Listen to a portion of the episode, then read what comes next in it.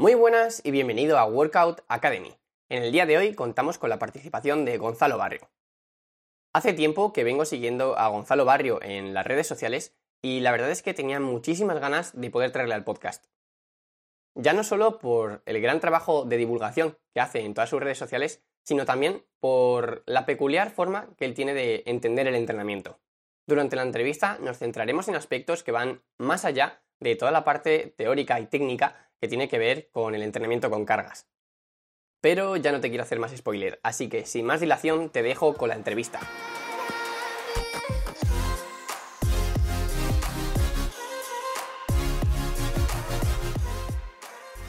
Muy buenas, Gonzalo. Antes de nada quería pues darte las gracias por haber podido dedicar tu tiempo a charlar un poco de tú a tú conmigo. Y nada, vamos a ver qué tal sale la entrevista, que yo creo que podemos sacar cosas bastante interesantes. Así que bienvenido al podcast. Nah, joder, gracias a ti y, bueno, como te he comentado antes, para mí es un placer estar aquí charlando contigo, hablando de entrenamiento, de, bueno, de todo lo que vayamos a hablar.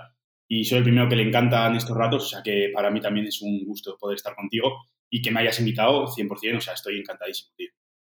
Genial, tío. Pues ya para empezar, para la gente que no te conozca, me gustaría que introdujeras un poco quién es Gonzalo Barrio, a qué te dedicas y demás. Vale, pues a ver, bueno, Gonzalo Barrio es un chaval de 24 años que vive aquí en Gorliz, que es un pueblecillo del País Vasco.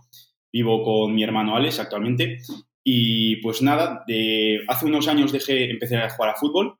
Después lo dejé por una, por una lesión de rodilla y por unos temas de, bueno, simplemente que no jugaba. y ahí fue cuando empecé a entrenar con cargas. Bueno, empecé, empecé a entrenar de manera más, más seria, digamos. Y ahí fue cuando me empezó a interesar realmente el, el aumento de la masa muscular. Entonces, desde ese punto fue como que algo en mí se, activó y desde, desde entonces siempre he querido crecer lo máximo posible. Mi objetivo siempre ha sido eh, ser lo más grande posible de manera natural y entonces para ello he estado pues eh, leyendo, escuchando a gente, probando en mí mismo. Ahora mismo tengo un entrenador también, entonces aprendiendo todo lo que pueda y poniendo en práctica todo lo que he ido aprendiendo para, para conseguir eso, para conseguir ese objetivo que es ser lo más grande posible. Entonces digamos que he ido como construyendo un poco mi vida alrededor de ese objetivo. Eh, a raíz de ello también, de todos los aprendizajes que he tenido, pues afortunadamente estoy pudiendo ayudar a gente ahora mismo. Tengo, tengo un equipo de atletas de que vamos, vamos muy bien, estoy muy, muy contento con ello. Y, bueno, aparte también me dedico a, compartir un poco por Instagram mi manera de ver el entrenamiento, un poco mi proceso también, que me parece interesante. Y algo que me parece muy importante que siempre intento, y esto tanto yo como Alex, el, el predicar con el ejemplo. El yo decir algo, pero que se me vea a mí hacerlo también, porque de nada sirve que yo te diga que tienes que entrenar intensos y después yo no estoy entrenando, por ejemplo. Entonces yo siempre predico con el ejemplo y después te digo lo que estoy haciendo y eso me parece muy, muy importante. Justamente, la verdad es que yo te vengo siguiendo en Instagram desde hace bastante tiempo y es completamente como tú lo has dicho. Yo creo que muestras perfectamente la ambición que tú tienes con respecto al entrenamiento y esa visión que tú tienes. Entonces, mi pregunta ahora eh, viene más bien por la parte de cómo puedes utilizar tu entrenamiento para, pues digamos, llevar los aprendizajes que vas adquiriendo eh, a medida que vas entrenando en tu día a día. Entonces, más allá de los beneficios que te aporta el entrenamiento, digamos, a nivel estético, a nivel de rendimiento, ¿qué aprendizajes has podido sacar desde que empezaste a entrenar eh, hasta el momento en el que nos encontramos ahora que sean aplicables al resto en tu día a día? Pues, a ver, sobre todo te diría el, el tener el control sobre lo que estás haciendo. El entrenamiento y sobre todo el entrenamiento de la manera en la que lo veo yo, que ya hablaremos más adelante si quieres, pero es un entrenamiento de mayor intensidad, con grados de esfuerzo más elevados y con mucha, mucha prioridad en, la calidad del movimiento, te obliga a, a tomar mucha responsabilidad sobre lo que estás haciendo y te enseña a que o lo haces tú o no lo hace nadie. Entonces, eso, ese aprendizaje de esas últimas repeticiones de una serie en las cuales quieres dejarlo y todo te dice que lo dejes, pero tú sigues porque, porque tienes que seguir realmente, o sea, porque no hay, no hay, otra, no hay otra opción que no seguir, aunque todo, todo de ti lo quiera dejar, te enseña también a, tomar responsabilidad sobre cosas en tu día a día que, es que realmente si no lo haces tú no lo va a hacer nadie por ti.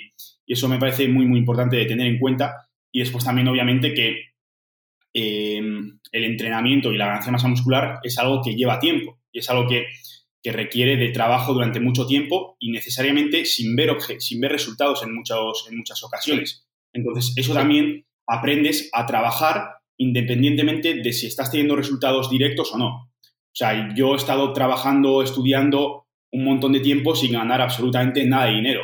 Y en ningún momento me he cuestionado el, joder, no estoy ganando dinero, igual tengo que dejarlo, igual busco otra cosa, en ningún momento. Y eso también parte yo creo que viene por, todo el aprendizaje que he tenido con el, con el entrenamiento. Entonces te diría eso, el tomar responsabilidad, el, el ser paciente, que suena un poco utópico, pero no es tanto el ser paciente, sino el no esperar resultados tan inmediatos de lo que estás haciendo, ver todo más a largo plazo y, y el esfuerzo, o sea, el esfuerzo por lo que estás haciendo, que todo lo que vas a hacer va a conllevar un esfuerzo de una medida o de otra y que también toda la gente, esto también lo he, ido adquiriendo a raíz de tener contacto con gente que está siendo exitosa en el, en el, mundo del culturismo, toda la gente pasa por etapas muy parecidas y la gente que está arriba es por algo y es porque se ha esforzado mucho.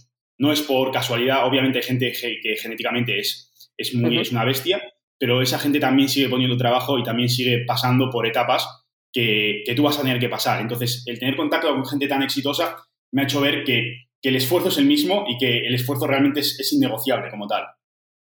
Qué bueno, la verdad que me parece súper interesante lo que has dicho porque yo creo que normalmente una persona que no está dentro del mundo del entrenamiento, al final, pues a lo mejor ve un, cuerpo muy masivo o lo que sea y generalmente como que se suele tener incluso un cierto rechazo. Y lo que, has, lo que has explicado me parece que es muy buen mensaje porque se ve que el entrenamiento va incluso más allá de, de, los beneficios que te aporta así a primera vista. Y bueno, ya siguiendo un poco por, por, este tema, me gustaría hacerte una pregunta y es, tú cuando estás entrenando y llevas una serie muy cerca del fallo muscular, ¿realmente estás disfrutando del entrenamiento o el disfrute o la recompensa que tú te llevas de ese entrenamiento viene más a la larga y de la satisfacción que tú tienes de haber hecho lo que has hecho en el día anterior? es complicada esta pregunta. sí, en, en el momento como tal no estoy disfrutando para nada. O sea, en el momento en el cual estás haciendo una serie de 20 repeticiones en la prensa y vas por la octava y dices, hostia puta, no puedo más, y te quedan 12, ahí no disfrutas nada. O sea, ahí te quieres morir y lo único que quieres es que eso acabe. Pero entiendes que, eh, para, que para llegar a ese punto que quieres, que es que eso acabe, tienes que hacer las 12 repeticiones que te quedan. O sea, no, en, mi cabeza no hay otra opción que no sea no hacerlo, que no sea parar. Por ejemplo, si voy haciendo, voy por la octava y tengo que llegar a 20, no voy a parar en la, en la novena, ni de coña. Entonces, en mi cabeza solo está pasar por lo que tengo que pasar para llegar al momento de parar.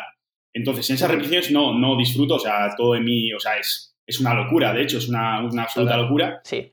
Pero, pero sí que es cierto que pasa, acabas la serie, pasan como esos primeros cinco minutos que te quieres morir, pero después sí que la sensación es, es increíble, porque es que es una sensación de te has expuesto a ti mismo a una situación muy, muy complicada, sin ninguna necesidad realmente, porque nadie te ha dicho, o sea, estoy yo solo en mi gimnasio eh, eh, poniendo el peso y exponiéndome a esas situaciones. O sea, no es una cuestión de vida o muerte, no lo necesito para comer, no, realmente no es algo necesario como tal. Lo estoy haciendo yo por mi propia voluntad. Entonces, me estoy exponiendo a algo muy difícil eh, de manera voluntaria y estoy saliendo victorioso de ello. Entonces, eso, esas, esas victorias, de hecho, esto justo ahora se, le estaba escuchando a Jordan Peters, esas, esas mini victorias que tomas en tu día a día y en tus entrenamientos, para mí son, son las que me, me dan ganas para, me dan motivación para mi día a día. O sea, sin, sin esas exposiciones a, esas situaciones complicadas, es como que mi vida perdería bastante sentido como tal. Porque es esa cuestión, esa constante búsqueda de progreso que te da el entrenamiento que no tiene por qué ser progreso de 10 kilos, de 5 kilos. O sea, con que hayas hecho una serie con mejor control o con un kilo más o una repe más, eso ya es un progreso y eso ya te da esa sensación de mini victoria. Entonces, luego también importante que una vez has conseguido eso, o bueno, voy a hablar de una vez he conseguido eso, después eso me permite disfrutar muchísimo más de mi día. Por ejemplo, muchas veces, si, si voy a quedar con, con mi novia, por ejemplo, y estoy en esa serie y digo, es que a ver, si me rindo ahora, después ¿cómo voy a estar? O sea, ¿cómo voy a mirarle a mi novia a la cara? Si, si me he rendido, hace, hace tres horas me he rendido y, porque estaba siendo difícil lo he dejado. Entonces, el seguir, o sea, no me puedo permitir el no mirarle a mi novia a la cara porque, porque sé que me he rendido. Entonces, el, el, el haber pasado por eso y al haberlo superado me hace que después, en mi día a día, pues con mi novia, con mi hermano, con mis padres, sea, esté mucho más, mucho más a gusto y mucho más contento porque he pasado por esa situación, sé que he pasado por esa situación y, y la, o sea, que me he expuesto a esa situación y que la he, superado. Entonces, eso me da mucha, te iba a decir seguridad, pero no es seguridad como tal, me da mucha tranquilidad, digamos, de que he hecho lo que, lo que está en mi mano para, ir hacia mi objetivo. Sí, al final yo creo que es demostrarte a ti mismo de lo que, de lo que eres capaz y es muy admirable por el simple hecho de que tú sabes que vas a ir al entrenamiento, lo vas a pasar jodidamente mal en, cada serie, pero seguramente a la larga vaya a tener una recompensa que es muchísimo mayor que los segundos que tienes que estar ahí aguantando. Y la verdad es que yo creo que muy poca gente está dispuesta o no entiende el entrenamiento de esa manera y por eso, por eso me parece tan interesante. Así que bueno, ya cambiando un poco de tema, me gustaría tocar pues un obstáculo que tuviste eh, este verano. Eh, bueno, si quieres contar un poco en qué consistió para ponernos un poco en contexto y luego pues te haré algunas preguntas relacionadas con ello. Vale, realmente tuve dos obstáculos. Sí. Em, tuve, bueno, en verano en torno a junio más o menos empecé a, perder grasa, empecé un periodo de definición porque tenía un porcentaje de graso que se me había ido de las manos y también porque yo soy una persona que aunque pueda parecer lo contrario, me cuesta mucho comer. Ahora mismo no tanto, pero no soy una persona, o sea, yo si me dejas comer a mi gusto, igual te comería 2.000 calorías más o menos. Sí. Entonces, eh, eso unido al verano con el calor, en verano, me cuesta mucho, una barbaridad llegar a las calorías que tengo que llegar. Entonces dije, vale, pues voy a empezar una definición. A las cuatro semanas más o menos me lesioné la espalda. Una, bueno, realmente fue una mala gestión de la carga global, fue un progreso muy, muy grande que había tenido desde cuarentena hasta ese punto en cuanto a progresión de kilos y obviamente pues mis estructuras pasivas no lo habían, no se habían adaptado como, como debían y, me lesioné la espalda. Estaba ya recuperándome, llevaba creo que eran tres entrenamientos después de la lesión de la espalda y de repente pues una noche me empezó a doler la tripa muchísimo, muchísimo, muchísimo. Eh, al siguiente día también me empezó a doler la tripa, total, que al de cuatro días que no se me quitaba y tenía fiebre, fui al, fui al hospital y resultaba que tenía una, apendicitis, bastante, una apendicitis bastante, bastante avanzada y que, bueno, me, tenían que operar. Entonces me operaron, me estuve ahí, pues creo que fueron como cinco días, diez días más o menos. Y después al volver a casa, estuve en casa una semana y se me volvió a infectar la zona, entonces tuve que volver a ingresar otra vez. Y, esa, esa fue la peor realmente, porque volví a ingresar, yo ya, claro, cuando tú sales de una operación, te operan en el hospital, estás jodido, estás débil, ya vuelves a casa, estás débil también, pero ya poco a poco te vas encontrando mejor, porque vuelves a casa, estás con tu gente, y ahí volver al hospital, eso, eso psicológicamente me mató. Y luego también que fue volver, y la cosa era que la, infección no estaba muy accesible, porque eso eh, hubiese requerido una intervención, pero no estaba accesible, entonces lo tenían que tratar con medicamentos. Y eso hacía que tuviese que estar aún más tiempo ingresado, que era simplemente estar ingresado con medicamentos en la vía. Entonces eso fue, fue complicado. Pero bueno, lo bueno fue que después de eso ya, cuando volví a casa, me encontraba bastante bien y más o menos pude empezar a hacer vida normal con algunas limitaciones y poco a poco pues progresando y recuperándome, utilizando el entrenamiento también para ir progresando hacia, hacia arriba y para poco a poco volver a coger ese, ese ritmo que tenía antes. Sí, yo creo que de por sí la situación es pues una auténtica putada, pero incluso yo creo que más aún si le pasa a una persona que está tan implicada con, con el entrenamiento. Seguramente el hecho que peor te vino de, esa situación sería que a lo mejor pues, no podías dedicar tu tiempo a algo tan importante para ti que era, que era el entrenamiento. Entonces, mi pregunta viene si te resultó especialmente duro el hecho de no poder entrenar durante, durante todos esos días y si realmente eso fue lo que más te afectó en, pues digamos, en este obstáculo que, que te tocó pasar este verano. Sí. Eh, mira, yo hasta, hasta ese punto nunca, desde que empecé a entrenar, nunca había tenido un parón de entrenamiento como tal. O sea, de hecho, al principio yo era típica persona que entrenaba siete días. Cuando, cuando empecé a entrenar, cuando tenía, pues, yo qué sé, 16 años, 17, entrenaba todos los días de la semana. Y luego ya, obviamente, pues lo fui eh, regulando mejor. Pero hasta ese punto no había tenido un parón grande. Y lo que, porque a lo tonto fue con un parón de dos meses, sin entrenar bien, a lo mejor fueron cuatro meses del todo, o sea, sin entrenar como a mí me gusta, que es bastante tiempo, es casi, o sea, es un tercio del año. Entonces, em, me enseñó, y a diferencia un poco de lo que podría parecer, me, enseñó a, que el entrenamiento como tal no, no es un pilar tan fundamental en mi vida. Porque antes de eso, mi vida era el entrenamiento. Y si, si hacía una serie mal, estaba una semana jodido. Y si y algo iba mal, me rayaba muchísimo. Y si o sea, era como todo en, eh, rodeaba en torno al entrenamiento. Y el estar esos cuatro meses como siendo una persona más normal, entre comillas, o sea, sin, sin buscar tanto ese progreso, me hizo darme cuenta de que hay mucho más allá del entrenamiento que obviamente el entrenamiento sigue siendo un pilar increíblemente fundamental para mí y que mis objetivos siguen siendo los mismos, pero que ahora mismo tengo una como una visión un poco más sana, yo creo, de lo que es el progreso y de lo que es el entrenamiento. Y eso me ha ayudado mucho. Y también eso pasa porque cuando yo estaba ahí en el hospital, eh, no podía ir al baño solo.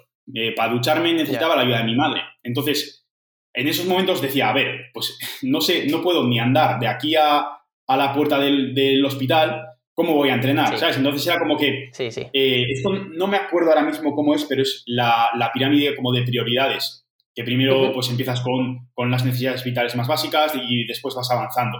Entonces, si, si no eres capaz ni de levantarte de la cama, la parte del entrenamiento es que ni está en tu cabeza, directamente ni está en tu cabeza. De hecho, en el hospital ni miraba el Instagram, ni veía nada de entrenamiento, absolutamente nada. Simplemente estaba ahí, tranquilo, intentando pues pasar por ello lo, mejor posible y recuperarme. Entonces, eso, o sea, no, no me resultó duro como tal el hecho de no entrenar, sí que me resultó duro las, la situación en general, pero, pero el hecho de entrenar no fue, no fue lo más complicado. Seguramente fuera pues un momento en el que aprenderías a valorar otras cosas que igual no, no tenías tanto en cuenta antes. Entonces, y yo creo que esto está bastante relacionado con lo que habíamos tocado antes, que seguramente, pues ya no solo cuando tú estuviste en el hospital y lo pasaste mal durante todo ese tiempo, sino seguramente a la vuelta, el hecho de ver otra vez el punto de partida, ver que seguramente no sería eh, no tendría nada que ver con el punto en el que estabas antes de, la operación y de que te pasara todo esto. Y yo creo que está relacionado con la pregunta de antes por el hecho de que si tú hubieras tenido la motivación o el hecho de tú ir a entrenar simplemente por mejorar el rendimiento o mejorar la estética, seguramente pues hubiera sido muchísimo más, un, palo muchísimo más grande que si entrenas por lo que entrenas, que es pues digamos que va más allá del, del entrenamiento eh, y las recompensas puramente estéticas y a nivel de resultados. Entonces, eh, ahora, siguiendo un poco, eh, pues un poco por este tema, hablando un poco más de entrenamiento, sí que es cierto que tú en redes sociales dices que la intensidad es totalmente necesaria y que muy poca gente está realmente dispuesta a entrenar pues tan intenso como sería, digamos, lo más eficiente para ganar masa muscular. Entonces, ¿tú crees que normalmente el limitante a la hora de progresar puede venir más por esa falta de esfuerzo por parte de las personas que no por la parte más teórica o no saber del todo cómo hacer las cosas? En la mayoría, claro, aquí habría que hacer eh, dos diferenciaciones, que sería típica persona que empieza a entrenar como en un entorno más un poco bro science, en plan de, todo al fallo, esfuerzo máximo, pero, pero esfuerzo sin mucho sentido. Y después, típica persona que empieza a entrenar eh, con ciertas influencias en cuanto a pues, divulgadores, científicos y toda esta gente que habla sobre entrenamiento, que a esta segunda persona sí que creo que le limita bastante eso. Pero eh, también veo que a las dos personas lo que les limita es la manera en la cual, bueno, y a mí el primero, ¿eh? La manera en la cual tú orientas tu esfuerzo. Porque realmente es muy sencillo que yo te diga, tío, en esta serie vete al fallo hasta que no puedas más, incluso si quieres hacemos eh, cinco repeticiones forzadas conmigo y, va, una locura de serie. Pero lo complicado, eso realmente lo puede hacer casi cualquiera. Lo complicado es hacer eso con una técnica perfecta y sin alterar el movimiento, manteniéndolo estandarizado y progresándolo a lo largo del tiempo. Sí. Entonces, eso me parece lo que, lo que es clave y en lo que más se suele fallar. Primero de todo, en que cuando, cuando empezamos a entrenar muchas veces no vemos el entrenamiento como, un deporte, como tal. O sea, muchas veces la gente ve, ve el, gimnasio, como yo voy al gimnasio, hago así un poco con las mancuernas y me pongo fuerte y ya, para casa. Pero ni mucho menos. O sea, la gente que entrena a los culturistas son atletas, somos atletas. Y, estamos haciendo movimientos complejos que requieren de su proceso de aprendizaje, de su proceso, proceso de adaptación y, de ir progresando a lo largo del tiempo para poder dominar esos movimientos y para ser capaz, en, en mi modo de ver, es como ganarte el derecho de llevar esas series a esos sitios. O sea, si tú no eres capaz de hacer una sentadilla trasera con buena técnica, no tienes derecho para, hacer una sentadilla trasera a RIP cero. Y no, no porque lo diga yo, sino porque, porque no va a pasar nada bueno. O sea, no, no, no, te vas a ah, no vas a obtener ningún beneficio. Entonces, primero tienes que dominar la técnica y ganarte el derecho de llegar a esos sitios y después construir sobre lo que ya, sobre las bases que ya tienes para ir llegando cada vez más lejos, que realmente es más, o sea, es un proceso mucho más sencillo el primero, dominar la técnica y tener una base técnica y después ir creando esa fundamentación en cuanto a ir aumentando la intensidad y llegando a grados de esfuerzo más elevados que al revés. Porque es muy complicado cuando tú eres una persona que está muy acostumbrada a hacer series muy, muy intensas, reeducarte para primero decir, vale, vamos a aprender bien la técnica y después ya lo vamos a llevar a, a series intensas. Que de hecho a mí es lo que me está pasando ahora mismo con la sentadilla frontal. Yo nunca he hecho sentadilla frontal y de hecho los patrones de sentadilla siempre se me han dado muy mal, entonces lo que hacía era simplemente apartarlos, metía prensa, metía jaca y ya está. Y claro, eso me estaba limitando en mi progreso y me va a limitar sobre todo en mi progreso a largo plazo. Entonces ahora lo que estoy haciendo es volver a esas bases, a construir desde abajo para después poder progresar. Claro, eso a nivel psicológico, a nivel motivacional, es muy complicado porque yo estoy acostumbrado a llevar una serie lo más lejos que pueda sin que absolutamente nada más me limite, simplemente centrándome en hacer el movimiento y en empujar. Y ahora que estoy haciendo una sentadilla frontal que, me es increíblemente complicado, pues me cuesta mucho el decir, joder, es que quiero hacer más, quiero hacer más, y estoy aquí con 100 kilos que, se me, o sea, que se me cae la barra para adelante, ¿sabes? Porque mi técnica no es buena. Entonces, esa, eso me parece muy, muy clave. Desde el principio siempre dominar las bases técnicas para después ser capaz de llevar esas series lejos. Y si sí que pienso que si realmente tienes un objetivo que es lo suficientemente importante para ti, y no, no tiene por qué ser un objetivo concreto, decir voy a competir o voy a, o voy a, yo que sé, a ganar 10 kilos, o sea, aunque sea algo más de voy a ser lo más fuerte que pueda, o voy a intentar hacer, no sé, ciertas marcas. Siempre y cuando tengas un objetivo que es importante y que es lo suficientemente, que te da los suficientes motivos para conseguirlo, yo creo que la intensidad tarde o temprano va a llegar porque poco a poco vas a ser capaz de ir trabajando más duro en cada serie para llegar hacia, hacia ese objetivo y hacia ese límite que crees que tienes en cada serie y cada vez lo vas, lo vas redescubriendo. Justamente, me ha parecido muy interesante lo que has dicho de que no es el hecho de meter intensidad sí o sí, sino que tienes que llevar un proceso que empieza desde lo más básico, que seguramente sea pues estandarizar esa serie de patrones de, nuestro cuerpo para posteriormente, como tú has dicho, ganarte el derecho a, hacer esas series que, pues, que ya te llevan a esos extremos en, el dolor o la intensidad del entrenamiento. Entonces, ahora, eh, ya partiendo de lo que hemos dicho, eh, sí que es cierto que hay gente que si su objetivo es ganar masa muscular, tienden a pensar que directamente los patrones de movimiento básicos, como la bisagra de cadera o el movimiento que haces en la sentadilla, no son tan necesarios como el hecho de meter intensidad y por esa razón piensan que seguramente sea muchísimo mejor empezar a meter directamente desde el principio pues ejercicios que sean más analíticos o que directamente pues nos aporten más, más estabilidad. Entonces, me gustaría saber tu opinión de esto y cuáles son los beneficios o los inconvenientes de, de esta práctica. Vale, mira, yo esto, al igual que muchas cosas que siempre comento, son cosas que, de las cuales estoy muy convencido no porque necesariamente sean 100% correctas, pero porque para mí, o sea, yo estoy muy convencido de ellas y porque yo he estado en el, otro, en el otro punto. Es decir, yo ahora predico mucho la, intensidad elevada porque yo he sido el primero que ha entrenado con RIR, con eh, máximo volumen recuperable y todas esas movidas que dice la, pues, la gente de, de, RP y todo eso. Y yo he sido el primero que he dicho, vale, no estoy hecho para la sentadilla, aparto la sentadilla y hago prensa y hago jaca, que realmente el estímulo que me dan es, muy similar. Entonces yo he sido el primero que he estado en esos, en esos, opuestos, en esos opuestos y me he dado cuenta que realmente si lo que quería era progresar en largo plazo, tenía que volver a las fundamentaciones, a las bases y trabajar en ellas para después poder construir. Entonces, dicho esto, em, la pregunta era que si... Sí, la pregunta era simplemente que si es correcto o no el desde un primer momento centrarse únicamente en ejercicios que aporten más estabilidad. vale, vale. Entonces, sí que creo que, bueno, al final los, las máquinas, los ejercicios más analíticos no dejan, de, no dejan de ser derivados de los patrones básicos. Entonces, por patrones básicos entenderíamos un patrón de sentadilla, bisagra de cadera, empuje y tracción vertical y horizontal. Entonces, si nosotros queremos funcionar bien en entornos que externamente son más estables, como podría ser con una máquina, por ejemplo, una máquina tú externamente estás muy estable, simplemente tienes, tienes que centrar en hacer el movimiento. Tienes que primero aprender a moverte y a, hacer el movimiento en entornos externamente más inestables, que sería, pues, por ejemplo, con una barra o con unas mancuernas en este caso. ¿Por qué? Eso te va a dar, en primer lugar, estos, estos ejercicios que hemos comentado te van a dar muchísimo más margen de progresión.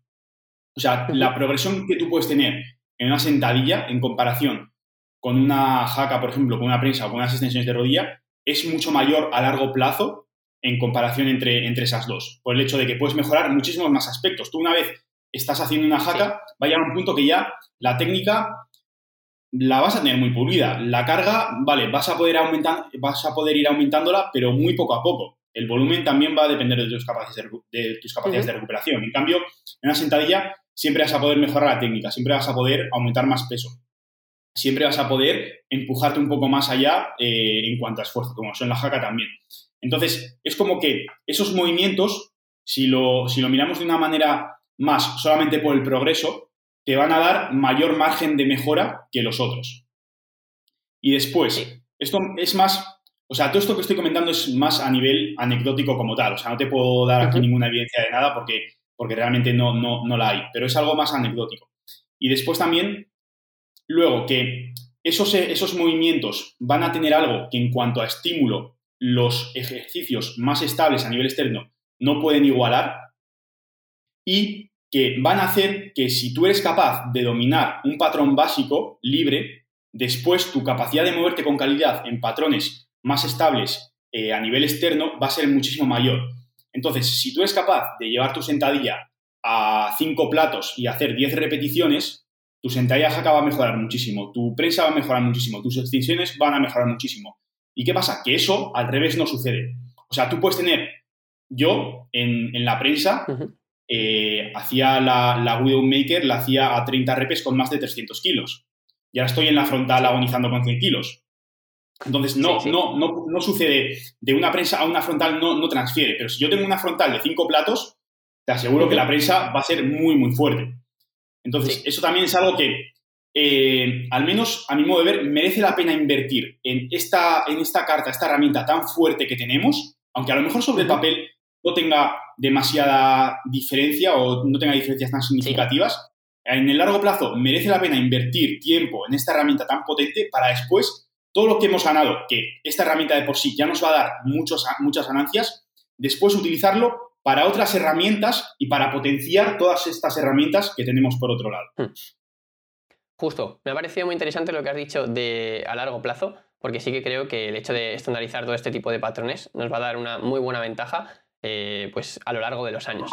Entonces, yo creo que todos los ejercicios tienen sus ventajas y sus inconvenientes. Sí que es cierto, pues por ejemplo, ejercicios analíticos podríamos decir que tienen un mejor ratio estímulo-fatiga por la estabilidad que nos aportan, pero seguramente los ejercicios multiarticulares eh, nos vayan a dar una mejor progresión o vamos a poder mejorar más en ellos e incluso nos van a poder servir para poder medir mejor nuestro progreso. Entonces, yo creo que la pregunta sería, para toda esta gente, eh, el verdadero motivo de no hacer este tipo de ejercicios es porque eh, no los ven directamente eficientes o por el esfuerzo que puede suponer. Porque no es lo mismo, obviamente, ponerte eh, haciendo una extensión de cuádriceps desde el primer ejercicio y estar pues, con una estabilidad que te da cierto confort que no el hecho de tener que hacer no sé cuántas series de aproximación en sentadilla y llegar a esfuerzos altos en este ejercicio. Entonces, yo creo que esa debería ser más bien la pregunta. Y ser honesto contigo mismo y decir, ¿por qué no estoy haciendo este tipo de, patrón de ejercicios? Entonces, no sé si tú opinas lo mismo o si sí, sí, crees que más bien, pues o sea, es que con esto también tampoco quiero que se malinterprete y en ningún momento estoy diciendo que si tú eres una persona que basa tu entrenamiento en máquinas, por ejemplo, hmm. o sea, es completamente lícito, es igual de lícito, igual de respetable que si no lo haces. Pero sí que es cierto que a mi modo de ver, si tú dices que, quieres, que tienes unos objetivos muy ambiciosos a largo plazo y estás basando tu entrenamiento en máquinas, no estás entendiendo nada. O sea, estás, estás haciendo totalmente lo que, o sea, estás haciendo lo opuesto a lo que tendrías que estar haciendo. Y luego también lo malo que, o sea, lo malo bueno, depende cómo lo veas, que tiene entrenamiento con cargas también, es que en el corto plazo todo, todo te va a dar resultados. O sea, tú haces ahora, o bueno, es verdad. todo vas a pensar que te da resultados.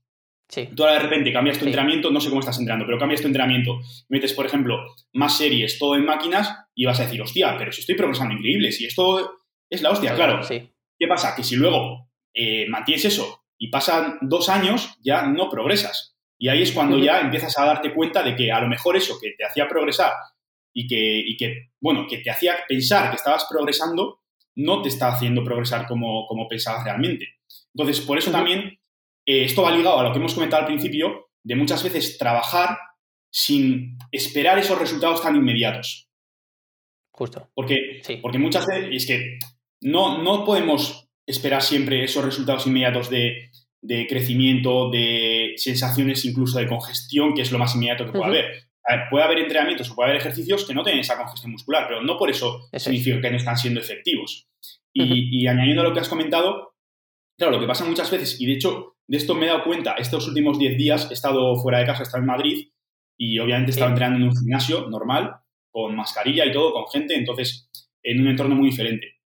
Y claro, es mucho más tedioso y mucho más complicado el ir tú a entrenar, por ejemplo, hacer un entrenamiento de pierna y ir a entrenar y hacerte un peso muerto rumano, eh, una prensa de piernas y unas zancadas y después algún ejercicio más y hacer todo el trabajo preparatorio que eso conlleva a hacerte un curso moral, una prensa así un poco unilateral, por ejemplo, y unas extensiones. O sea, yo de la que bajo a entrenar hasta que empiezo con el trabajo efectivo, a lo mejor tardo media hora, 40 minutos. También porque tengo que trabajar en aspectos en los cuales tengo muchas carencias, como la rotación de cadera y todo eso.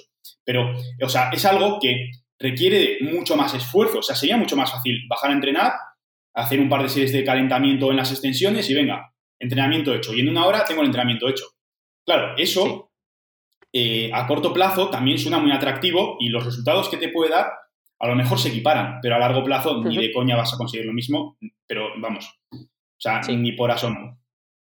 Yo creo que es totalmente lícito el hecho de saber que tú vas a entrenar y que vas a darle caña a las máquinas, pero siempre y cuando tengas en cuenta el motivo. No, o sea, lo que seguramente no sea correcto es autoengañarte y decir, intentar eh, justificarte en que a lo mejor ejercicios multiarticulares crees que no te pueden venir tan bien a largo plazo. Y me ha gustado mucho lo que has dicho de uno de los problemas que tiene el culturismo, y es que seguramente incluso sea peor para los principiantes, que si tú vas al gimnasio y nos toca una pesa en tu vida, eh, te pones a levantar de cualquier manera, pues cualquier peso, y seguramente vas a ver progreso.